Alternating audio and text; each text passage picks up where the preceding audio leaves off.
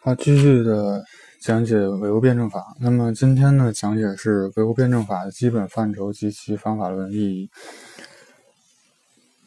那么基本范畴从是从不同的方面呢，即反映了世界的普遍联系和永恒发展。嗯，唯物辩证法的基本范畴是原因与结果、必然性与偶然性、可能性与现实性、现象与本质、内容与形式。嗯，那么第一呢是原因和结果。那么原因和结果呢是揭示了事物的前后相继、彼此制约的关系范畴。那么注意讲，这里有两点，就是第一是前后相继，第二是彼此制约的关系。那么很多时候可能确实两件事一前一后发生，但并不一定是就是前面一件事是后面一件事的因因原因。嗯，那这里其实就是在嗯原因结果就是在就是在这种批判这种这种观察法，或者说这种经验主义。那么，客观客观世界到处存在着引起与被引起的普遍联系。那么，辩证法呢，把这种引起与被引起的关系称为因果关系。那么，这里讲就是引起与被引起，原因与引起某种现象的现象，结果是被某种现象引起的现象。那么，因果联系的特点是，因果联系是有时间顺序的联系。总是原因在前，结果在后，但，嗯，就是强调的就是说，并不是任何前后相继的现象都存在着因果联系。那么还必须看是否存在引起与被引起的关系。嗯，这是一个比较注意的地方。那么，原因和结果的辩证关系，第一，原因和结果的区别既是肯定的，又是不确定的。第二。原因和结果的相互作用，原因产生结果，结果反过来影响原因，互为因果。那么第三，原因和结果相互渗透，相互，结果存在于原因之中，原因表现在结果之中。嗯，第四，原因和结果的相的关系是复杂多样的，有一因多果，同因异果，一因多一果多因。一因同果，多因多果，复合因果。那么方法论的意义，正确的去把握事物的因果联系是自觉的实践活动的必要条件。那么就是辩证的分析事物的因果关系，分析和发展在的不同原因及不同的结果，可以增强人们的这种活动自觉性。那么就是。就是一定要与这个因果报应论和这个就是神学的这个目的论要要完全的这种分分，就是说它并不是这种要区分这个物质决，就是这个意志意志决定论，就是这种要区分这个。然后呢，二呢是必然性和偶然性，必然性偶然性是揭示客观事物发展，呃。揭示客观事物发生、发展和灭亡的不同趋势的范畴。那么，必然性是事物发展过程中一一定要发生、肯定不移的趋势，就是必然性，并不是一个大概，不是说大概率事件是必然、一定的、百分之百的会发生。偶然性是指事物发展过程中并非确定的。可以出现，可以不出现，可以这样出现，可以那样出现的不确定的性趋势。那么必然性和偶然性的辩证关系，第一，一方面，二者是有区别的。第一，它发它产生的产生和形成的原因不一样。必然性产生于事物的内部的根本矛盾。那么之前讲根本矛盾是决定这个事物性质的矛盾，是决定这个事物性质的东西，也就是说，那这个是肯定。那么必然性呢，就是它产生于事物的内部根本矛盾；偶然性产生于非根矛盾和外部条件。那么第二，它的表现形式不同。必然性在事物发展过程中是比较稳定，也是比较确定的。那么，嗯，是同类事物发展具有的普遍趋势。偶然性是不确定的、暂时的、不一定的，是事物发展过程中的个别现象。那么第三，它它们在事物发展过程中的地位和作用不同的必然性，在事物发展过程中起其支配的一个地位，决定事物发展的方向。偶然性趋于从属作用，对发展的必然过程促进或延缓，是。发展的确定趋势带有一定的特点和偏差。另一方面，偶然必然性和偶然性是统一的。第一，必然性存在于偶然性之中，通过大量的偶然性能够表现出来。第二呢，是偶然性背后存在着必然性，受必然性的支配。那这里讲一个，就是比方说这个。就是 DNA 的翻译，就是你看，咱们就是父父亲，就是父母和儿和这个子女长得不一样，是因为在 DNA 翻译的过程中会出现一些错误。那么这里讲就是错，就是 DNA 出现错误是是必然的。那么在哪个位置上错？然后呢，就是以什么形式的错？这是一个偶然的。这一讲就是说，偶然性的背后隐藏着必然性，那么受必然性支配，就是是这个这个意思。然后第三，必然性和偶然性在一定条件下可以相互转化。那么方法论的意义就是说，呃，必须重视事物发展的必然性，把握事物发展总趋势，但也绝不能忽视偶然性的作用。把要善于从偶然性中发展、发展、发现必然，把握有利事物发展的机遇。那。最近有几个词儿比较火，一个是那个就是那个黑天鹅，还有就是那个反脆弱这本书。其实他们讲这个两本书讲的就是这种未来的这种不确定性、这种偶然性，然后造成的一种啊脆弱的一种关系。然后那这里讲的就是说，就一定一定要系统的去认识就是唯物辩证法。那么一一方面，它这里讲就是必然。必须要重视事物发展必然性，那么把握事物的发展总趋势。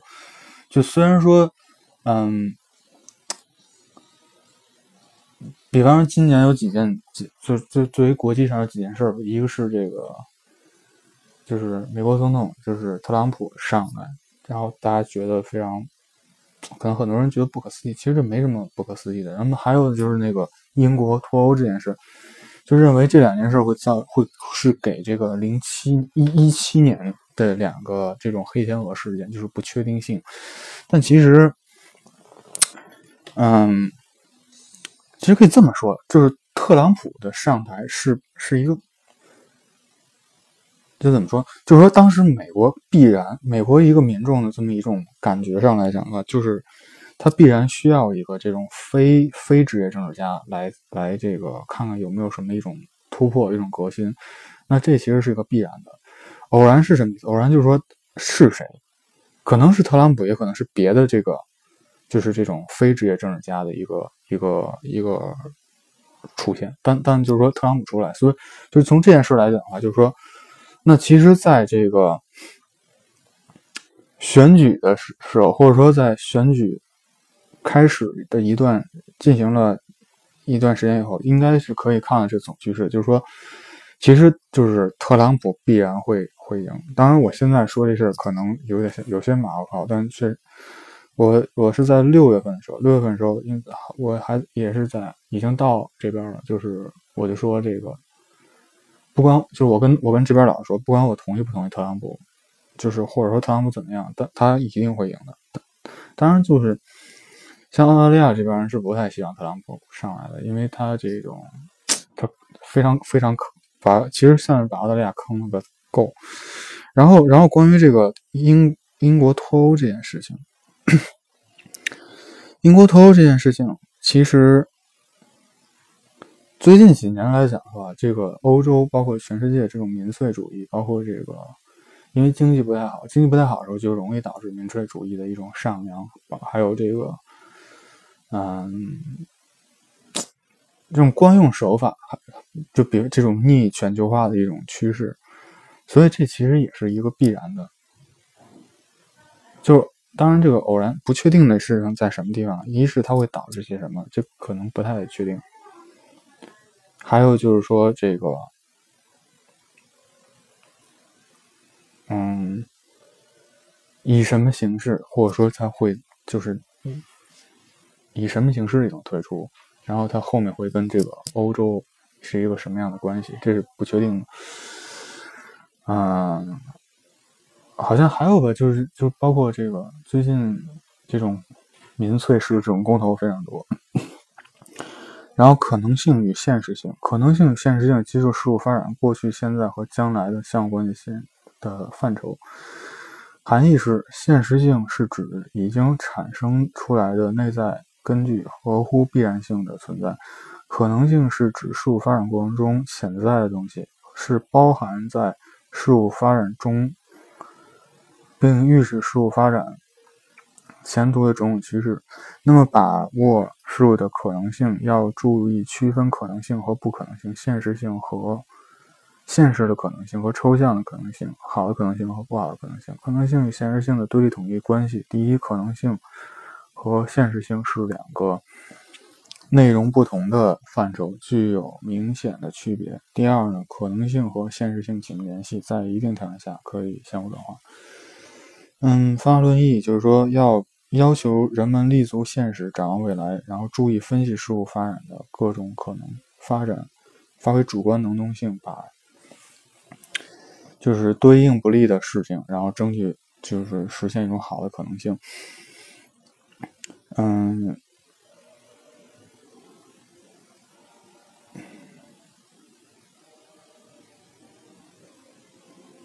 就这里一定要区分这个必然性、偶然性，还有这个现实性和可能性和现实性的一个区别。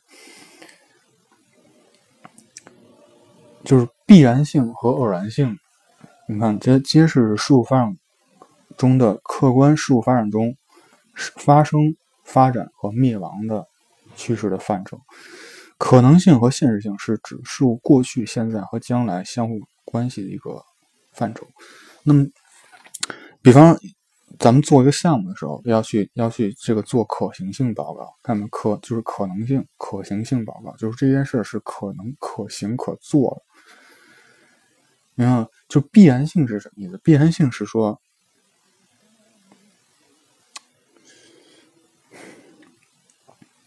就像我刚才说，就说克朗特朗普这样这类人，就这类这种非政治家，必然会成会成为下一个下一届美国总统。可能性是说这件事的可能的这个程度，现实性就是说这件事